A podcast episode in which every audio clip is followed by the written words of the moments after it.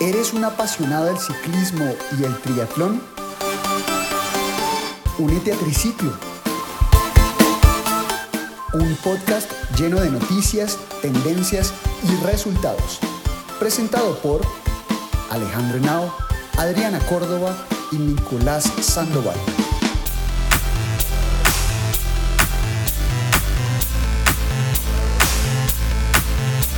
Prepárate para un emocionante viaje deportivo junto a nosotros.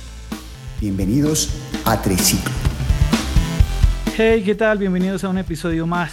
Bienvenidos a Triciclo, soy Alejandro Nao y estoy muy feliz porque tenemos a un invitado muy especial. Y como siempre les presento a Nicolás y Adriana. Adriana Córdoba en Triciclo. Hola, ¿cómo están? Qué rico que estén acá con nosotros. Eh, hoy tenemos un invitado muy especial, ya les vamos a contar un poquito más sobre nuestro invitado, pero primero si quieres, Nico, también tú darnos un saludito. Nicolás Sandoval en Triciclo. Hola a todos, ¿cómo están? Eh, nuevamente, como mis compañeros lo dicen, un capítulo más, un episodio más junto eh, con ustedes. ya vamos a entrar a presentar a un invitado muy especial con el cual eh, creo que muchas personas se van a sentir muy inspiradas para, para continuar en este bello deporte, ya sea triatlón eh, o el ciclismo. Eh, van a ver que se van a llevar una grata sorpresa el día de hoy. Bueno, sin más preámbulos, hoy nos complace tener a un invitado de honor, alguien que ha dejado una huella imborrable en el mundo del ciclismo. Es un hombre que resuena en la historia del ciclismo colombiano y mundial. Tiene el honor de ser el primer colombiano en vestir la codiciada camiseta amarilla del Tour de Francia Imagínense la emoción y el orgullo que esto representa. Pero su trayectoria va mucho más allá de ese gran logro. En 1996 se coronó campeón de la Vuelta a la Juventud, demostrando su talento y prometedor futuro en el mundo del ciclismo. Al año siguiente, en 1997, se consagró campeón nacional de contrarreloj, mostrando su habilidad para dominar esta disciplina. A lo largo de su carrera ha cosechado múltiples victorias en etapas de la Vuelta a Colombia y en el Giro de Italia, donde se llevó una valiosa etapa. También se coronó campeón en la Vuelta a Murcia, destacando su versatilidad y capacidad para enfrentar diferentes terrenos. Sin más preámbulos, con ustedes Víctor Hugo. Víctor Hugo, bienvenido a Triciclo. El invitado del día en Triciclo. Bueno, Adriana, Alejandro, Nicolás, buenas noches, muchísimas gracias por esta invitación. Eh, ante todo pedirles una disculpa, teníamos una cita el martes pasado, pero como mi, de verdad le doy gracias a Dios, mi vida gira en torno al deporte. Eh, bueno, tenía una cita deportiva y no alcancé a llegar, me compliqué. Y bueno, pues me presento para ustedes, para los que los escuchan y los ven. Pues sí, soy Víctor Hugo Peña, soy eh, un bogotano, pero adoptado por, para mí, la mejor tierra que es Santander. Eh, aquí aprendí a hablar y a escribir y a, y a, nadar y a montar en bicicleta y a soñar y aquí eché raíces, aquí, nació, aquí me casé, aquí nacieron mis hijos. Eh, fui ciclista, fui nadador primero, eh, fui ciclista y fui un triatleta. A ver, fui como un ciclista con el alma de nadador y con el sueño de ser triatleta, algo así, no sé. un enamorado del deporte y, eh, de todo lo que el deporte le genera a todo el mundo. Es decir, yo creo que para mí las mejores maneras de eh, como inspirarse son las imágenes deportivas, ¿no? que se asemejan a, a cualquier profesión de, que exista en el mundo. Digamos que nosotros ya sabemos porque hemos hecho un poquito de investigación, pero digamos que cuéntanos un poco cómo fue ese comienzo para ti en el deporte. O sea, ahorita nos acabas de mencionar que comenzaste con la natación. Entonces, ¿cómo fue de pronto esa transición de pasar de la natación a ya enfocarte realmente en el ciclismo? Bueno, yo soy hijo de un señor que fue ciclista, que mi, mi padre ya que en paz descanse, corrió en bicicleta, corrió la Vuelta de la Juventud, se hizo ciclista, conoció Santander corriendo en bicicleta, nos vinimos a vivir acá y cuando yo acompañaba a mi papá a las reuniones de ciclismo, eh, la, el edificio donde era la, la oficina de la liga de ciclismo se veían las piscinas. entonces, pues digamos que yo quería ser ciclista desde niño, pero pues en esa época como que el ciclismo no era para niños, sino para grandes, para hombres. Ok. Entonces mi papá me inscribió en clases de natación como mientras tanto, pero mientras tanto duró 12 años. Fueron 12 años donde mi vida transcurrió entre el colegio y la piscina. O sea, usted tiene una gran técnica que es a los que llegamos a nadar tarde nos cuesta mucho. claro, yo creo. Sí, entonces yo fui campeón nacional de 100 y 200, bueno, de 200 pecho en el año 89 y el año 91. Y siempre pendiente de las carreras de ciclismo. Era la época de Lucho Herrera, Fabio Parra, Pacho Rodríguez, Alfonso Flores, esa gran generación de ciclistas que, que fueron a conquistar a Europa. ¿no? El eslogan en, aquella época, en aquella época era a la reconquista de Europa. Okay. Eh, entonces ahí me emocioné, me gradué del colegio, participé en los últimos Juegos Nacionales el año 92 como nadador y llegué de los Juegos Nacionales y empecé a montar en bicicleta. O sea, yo, yo estaba esperando hacerme hombre porque era la idea que tenía. Sí. Y... además era cumplir con el dicho ese que te habían dicho, que el ciclismo era solo para hombres. Exacto, exacto. Yo no, yo no pensaba, no, no sé, no me imaginaba. Claro que cuando yo ya empecé a correr, ya me di cuenta que sí habían carreras para 14, 15 años, 16 años, y yo como que no me, no los, no, no me enteré. Pero bueno, ya cuando empecé a montar en bicicleta, a correr, pues yo me sentía como con el, la, digamos, el poder detrás mío era que había sido nadador 12 años, entonces que yo, yo me sentía súper atleta y me sentía que era mejor que los ciclistas y tal.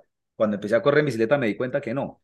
Me demoré casi tres años para poderle aguantar a los mejores en una montaña en Colombia. Y bueno, ya, y ahí para acá todo fue ya eh, sacrificio y, sueños y, y, momentos difíciles y, muchos momentos de alegría. Víctor Hugo, yo, yo le quería hacer una pregunta, tal vez hago un salto muy grande de esta época en que se vuelve eh, ciclista profesional. Alguna vez yo le oí en una entrevista que usted tenía unas ofertas, creo que en Italia, muy buenas, y es cuando sale como que se cae el patrocinio de esos equipos que le van a contratar y se va al US Postal y ahí le dice Johan, creo que va a ir, pero va a ir de, de lo que llamamos gregario en el ciclismo. Si hubiera salido la, la propuesta del otro, ¿usted iba a ir como capo? O sea, a eh, pelear las grandes vueltas. Claro, claro. Digamos que cuando uno ya entra en ese, bueno, estoy hablándole de esa época, que fue una época en la que los, los equipos colombianos, que los equipos colombianos se terminaron,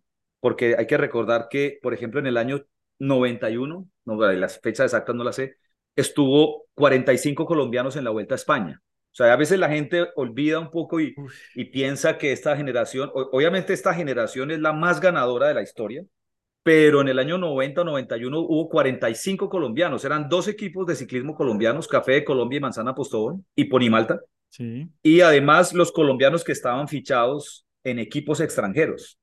Entonces yo recuerdo historias de directores cuando yo cuando estuve en Europa que me decían de algún puerto, de algún premio montaña, me decían, hubo una vuelta a España que aquí subieron 30 colombianos, en, el, grupo eran 30 colombianos y creo que 5 españoles. Uy, increíble. O sea, sí, o son cosas que ese fue el ciclismo que yo conocí. Entonces cuando yo me fui a Europa, eso ya no existía.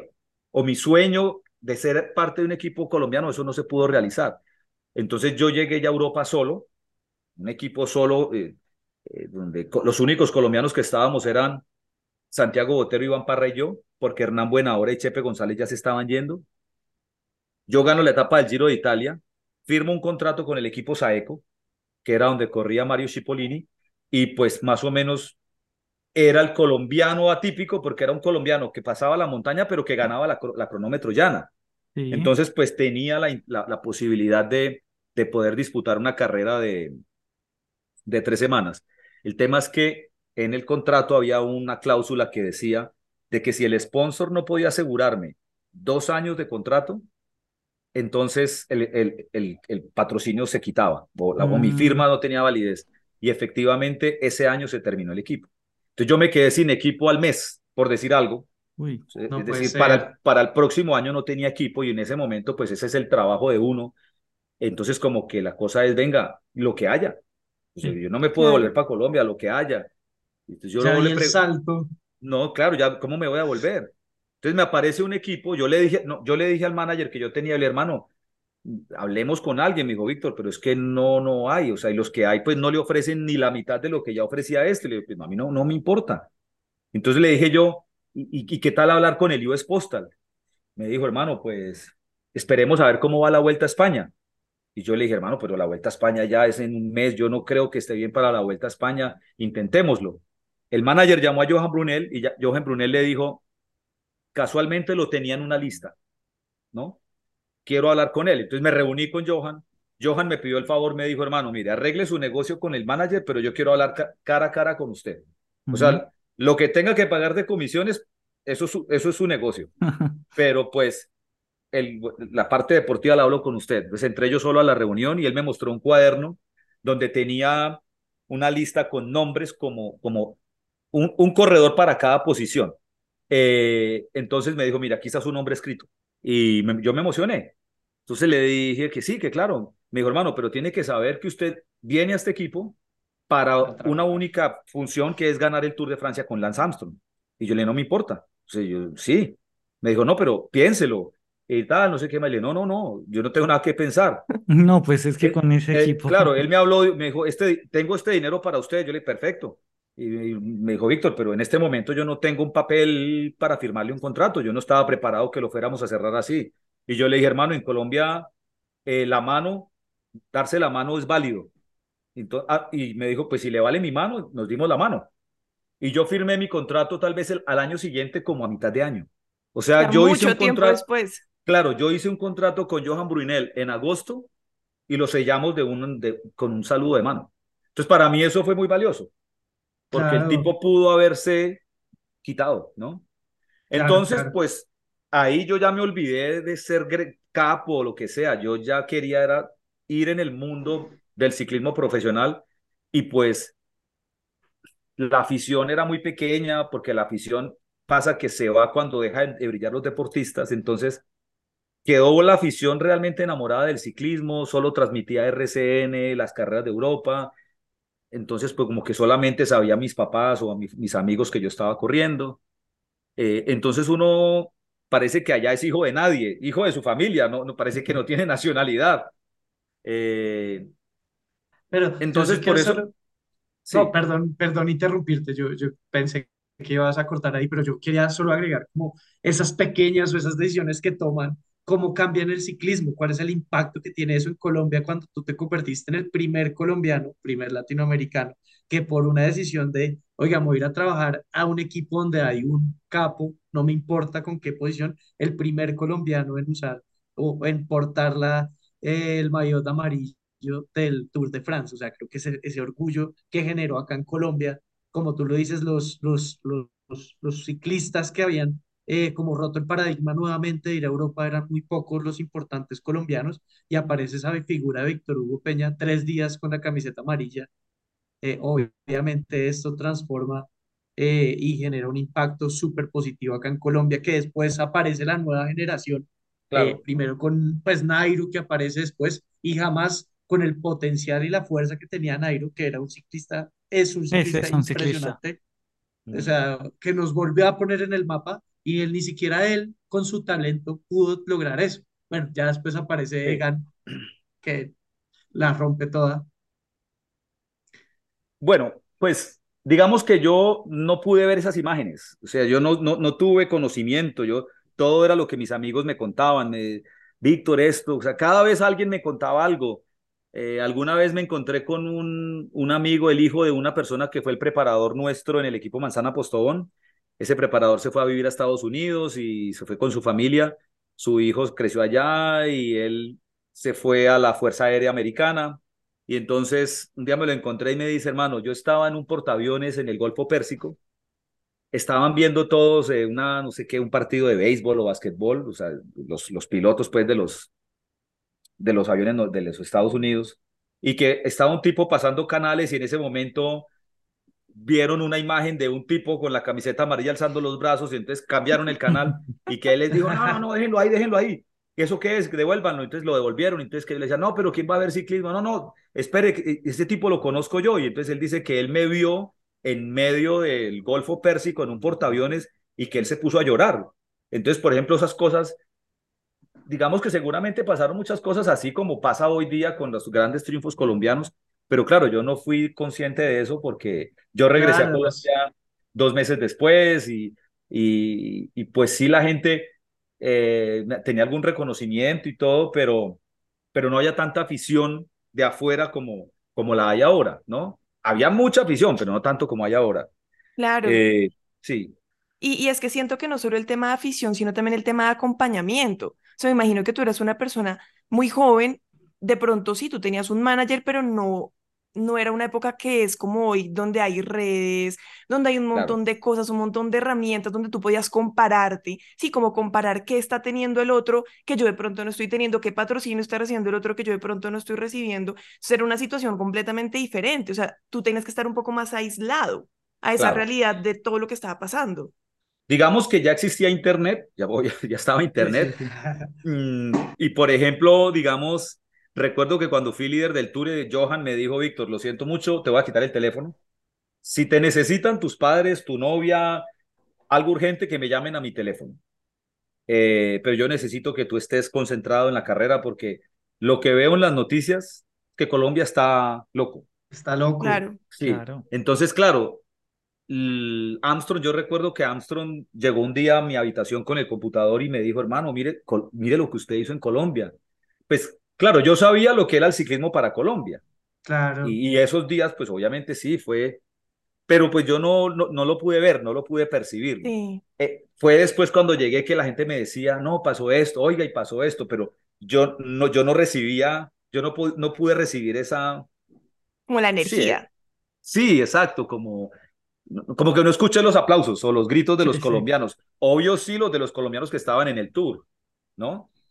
Pero no pues los de que estaban en Colombia, sí. Claro, es que es una reflexión que es bien bonita porque yo creo que incluso también pasa un poco hoy en día. O sea, sí, hay muchas redes y hay muchas cosas, pero, pero yo creo que ellos igual, las personas que están corriendo las deben mantener muy aisladas porque si no, lo que tú te puedes llegar a cargar de todo lo que pasa es, es mucho. Mira, mira que cuando fuimos al Giro de Rigo. Claro, estábamos en el Giro de Rigo y bueno, yo tengo tres hijos, un hijo de 17, una hija de 16 y un pequeño de 15. Eh, y estábamos en el Giro de Rigo el año pasado y me dice uno de ellos, Paolo me dice, ¿te has puesto a pensar si las redes sociales hubieran existido cuando tú fuiste líder del tour? Yo le dije, sí, sí, lo he pensado. Me dijo, no podrías estar aquí. Yo le dije, sí, no podría estar con ustedes, seguramente. Sí. a ver, sé que podría haber sido así, no no lo envidio, no lo deseo. Fue, fue la vida como me tocó y al final, a ver, es decir, cada quien en su época, ¿no? Es cada quien en su momento. Y esas son cosas que al final a mí lo que me, me llena es que encuentro el aprecio de las personas a donde voy. Perdón, le interrumpo, Víctor Hugo. Yo, yo conocí a Víctor Hugo en, en el Chicamocha. Eh, estaba en, pues fuimos, yo fui a correr el Giro de Rigo porque me lo gané y todo. Y entonces yo lo vi que iba solo. Yo dije, semejante estrella y solo. Entonces le pedí una foto y me la dio y ahí mismo como otra foto, otra foto, otra foto, otra foto. y me embaló. Sí, literalmente. Entonces, me embaló subiendo el chicamoche. Literal. Sí. Eso, eso que, que dice, claro, yo, yo sé la humildad que usted tiene y en verdad es, es un gran ejemplo.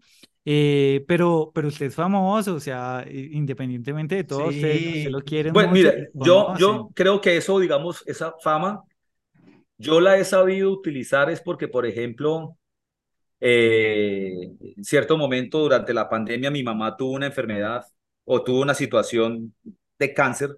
Llegamos a un punto en el que llegamos a un punto en donde tenían que hacerle un examen y había que autorizarlo y no, no, llegamos a un punto donde no sabíamos qué hacer. Y mi esposa me dijo, Víctor, ahora sí use Twitter, ¿no? Y yo, sentía como pena o, no sé, vergüenza. Y escribí, por favor, eh, estoy necesitando esto, ta, ta, ta, ta. Me escribió el presidente de la, de, la, de la EPS. Mañana tuvo mi mamá el examen. Entonces yo dije, para mí dije, soy un afortunado.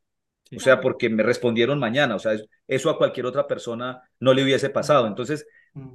casi que prefiero mil veces eso a que, por ejemplo, no pudiera salir de mi casa. ¿no? Yo, Muchas veces yo voy, nadie se da cuenta, pero me, mm, agradezco muchísimo más eso que encuentro muchos amigos o le pregunto a alguien, no, déjeme que yo le busco quién y puedo solucionar, solucionar muchas cosas. Para eso, digamos, lo utilizo y, me, y me siento un afortunado de verdad.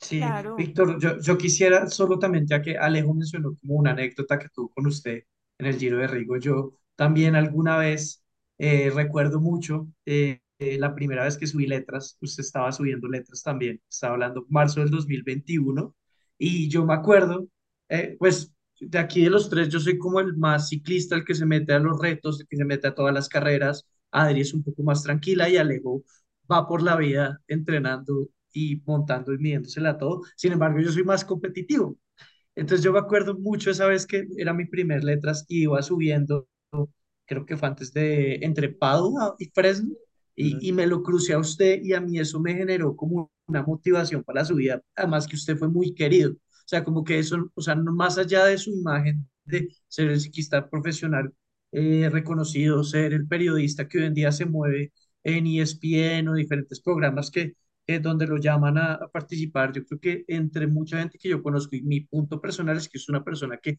eh, que lleva esa humildad a la carretera y que le genera uno eso, como esa anécdota que yo cuento, vea, la primera vez que subí letras, me encontré a Víctor Hugo Peña y el man estaba ahí dándole, eh, esas son cosas muy, muy, muy chéveres y también recuerdo mucho en el Giro de Rigo del Chicamocha, eh, verlo usted ahí en el evento, viendo en la carretera, eh, como que esas son cosas que, que, que, inspiran mucho y es un poco como el objetivo que nosotros tenemos en esto, es como eh, que, que, que, que, que no porque uno sea famoso, no se pueda juntar con los demás. Nosotros aquí somos supremamente eh, novatos en el tema y vean, tenemos la oportunidad de hablar con ustedes. Eso para nosotros es un orgullo muy Mire grande. Mire que se lo, es, viendo la serie de Netflix. Uy, muy eh, buena, de muy Francia, buena. muy buena. eh, la, la vi con mis hijos, bueno, estaba viéndola con mis hijos. Ellos ya la vieron, pues se la están repitiendo conmigo. Eh, yo les dije en un momento que una etapa que llegan todos sucios, les dije, mire, paré la imagen, les dije, mira, cuando yo vi esto en el cuando lo vi yo en alguna carrera, en un momento yo miré al lado y tenía tres ciclistas ahí con la cara, faltaba llorar, llena de barro, una cara de angustia, y yo dije, este es este hombre y debe ganar no sé cuánto, este otro. Y yo dije, aquí están sufriendo como todos, como el que más gana y el que menos gana.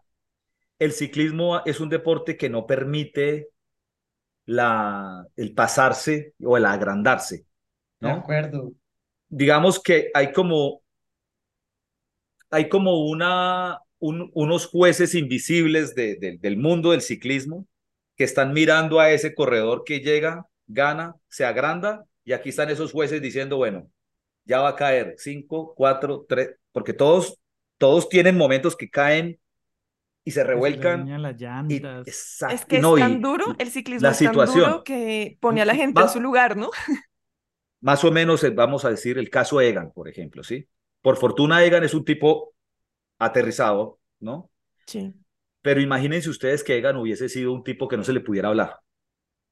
El ciclismo tiene mañana o accidentes como el de Egan o, o situaciones peores, adversas, que te hacen pegar al piso. Entonces, tú no puedes pensar en que caminas por el aire porque mañana cualquier peladito de cualquier lugar te gana.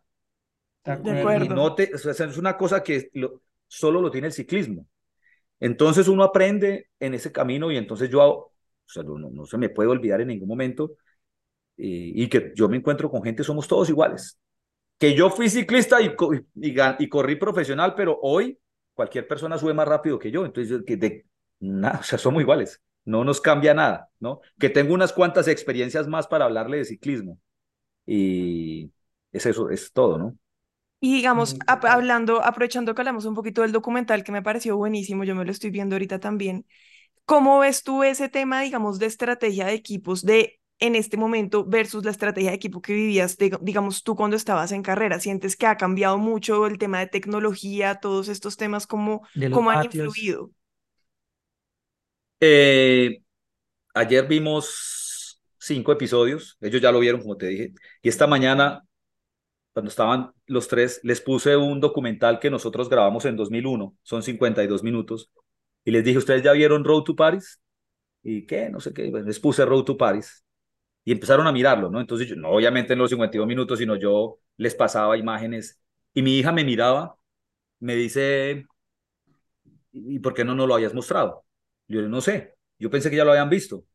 Y entonces miró una parte y me dijo, pues es igual al de Netflix, no Ah, ha qué cambiado nada. ¿no?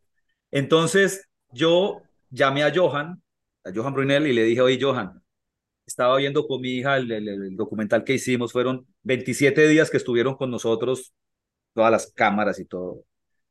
Mi hija lo vio y me dijo, oye, no ha cambiado nada, es todo igual. O sea, lo que cambia obviamente sí, las bicicletas, el potenciómetro, pero nosotros ya, ya usábamos potenciómetro, eh, los carros, los corredores, los equipos, las marcas de los nombres de los equipos, pero al final eso quería como un poco al final contarles, ¿no? Al final el ciclismo, la esencia del ciclismo está inventado hace 100 años. Sí. Eh, la forma de correr es la misma. Hoy, claro, hay cosas mucho más, hay mucha más ciencia, eh, hay muchas más personas involucradas en el rendimiento de un corredor para que el corredor rinda más. Sí, claro que sí, pero luego el momento ese privado de los corredores con el director, la táctica, vamos a, a subir este puerto, eso no cambia. El miedo, la tensión, la, la, forma, eso no cambia, eso, eso sigue siendo igual. La carretera está, lleva ahí 100 años, esa carretera lleva ahí, la han repavimentado no sé cuántas veces, pero está ahí. Hay otras relaciones para subir, la bicicleta pesa 6,800, no, hay bicicletas más livianas, pero no les permiten.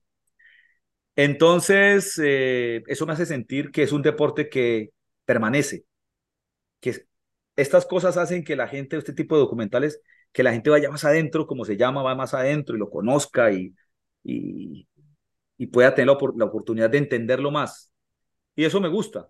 Eh, me emocionó ver cosas, pero me emocionó en el punto de fue que me llevó a, mi, a mis tiempos, a mi carrera, ¿me entiendes? claro. De acuerdo. Entonces, ver un episodio con ellos fue decirles, eh, paraba y les decía, mira, una vez la etapa no sé qué, no sé. Entonces se vinieron muchos recuerdos, sí. muchas cosas que eh, duré, duramos mucho tiempo pues compartiendo, casi que eso fue, fue un conversatorio.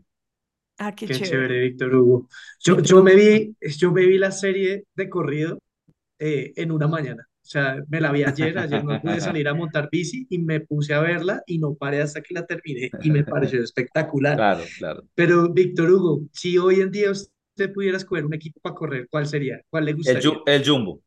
El Jumbo. Sin duda. ¿Y quién va a ganar No. el Tour este año? Para mí, Jonas Vingegaard. Tiene mucho equipo. Sí, mucho sí. equipo. Tienen Sí, mucho Sí, o sea, equipo. Es que el Jumbo es un equipo que es muy parecido a lo que fue US Postal. Claro. Eh, Van a ver, eh, me parece que, que no es capo porque está en el Jumbo, pero fácilmente, pues en mi opinión, podría Sí, a ver, hay corredor. corredores, hay corredores como él mismo lo dice. Él dice, tengo que bajar de peso. Y no es que le dé pereza, es que simplemente pues él es otro tipo de corredor que yo creo que él renunciar a tantas cosas, su entrenamiento, cambiarlo, bajar de peso para ir por el tour, quizá de pronto tiene que renunciar a muchas victorias y eso no le da la garantía que gane el tour. ¿No? Entonces, o sea, apuntarle al tour es mucho más costoso. Yo, yo tengo una opinión. Eh, yo también quisiera correr en el Jumbo. Eh, mi ciclista favorito es Pogacar, Eh, pero el documental lo pone como si él fuera el malo del paseo. No notan como que eh, Poggi es el malo, el, El- el el tipo a batir, vencer, el tipo a batir, tipo a claro. batir. Sí. Claro, Para- claro. Y, y, y to- tiene que ser así porque Poggi es un man que está en otro nivel con, con Jonas. Creo Claro, que son claro. dos que van a dominar y este tour va a estar buenísimo. Sí, sí, sí, sí. Víctor Sí. Hugo va a estar ahí en ESPN en la transmisión. Yo viajo el 27 de junio, estaré en la, desde allá, los Ah. comentarios desde allá, sí. Súper bien. Víctor Hugo, sí. qué pena, lo que pasa es que no nos queda mucho tiempo, pero también, pues este podcast se trata de triatlón y ciclismo y queríamos hablar un poquito de triatlón, eh, de Ironman. Eh, yo lo he visto que usted participó alguna vez, ¿cómo es su vinculación con Ironman Cartagena? Adri y yo este año vamos a, a ir a participar. ¿Qué, qué opina como de esa parte de, de, de, de ese deporte que como que también está iniciando mucho en nuestro país? Bueno, es, es un deporte que yo lo conocí como en el 88, 87, tal vez antes, porque, porque mi, mi- uno de mis entrenadores de natación hacía triatlón, Javier Villabón, hace eso hace muchos años.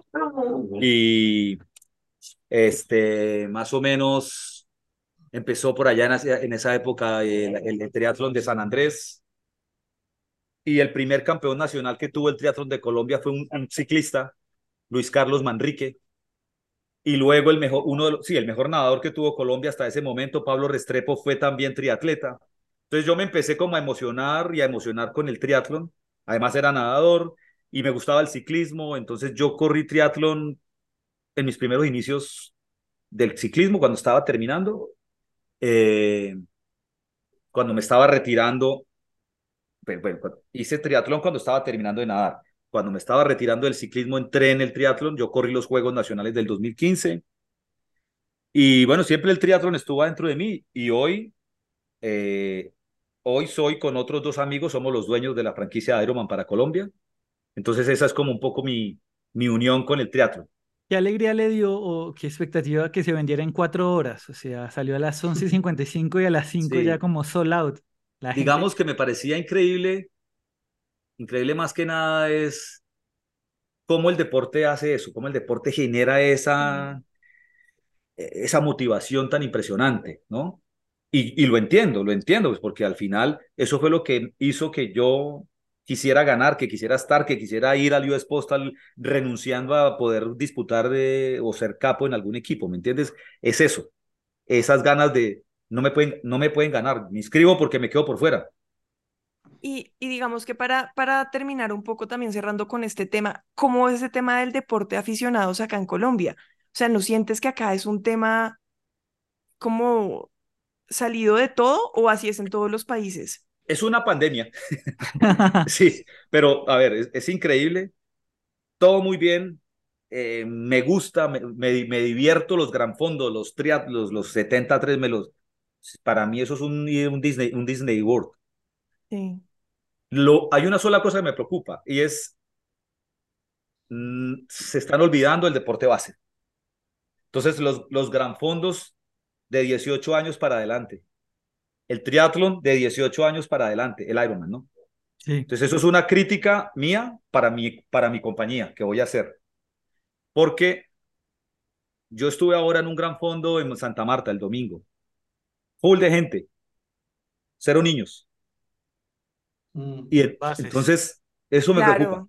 Eso me preocupa. Yo, eh, iban niños de la mano los papás porque fueron a recoger el, el kit, algunos. Porque pareciera que no es un mundo para niños. Eso me preocupa.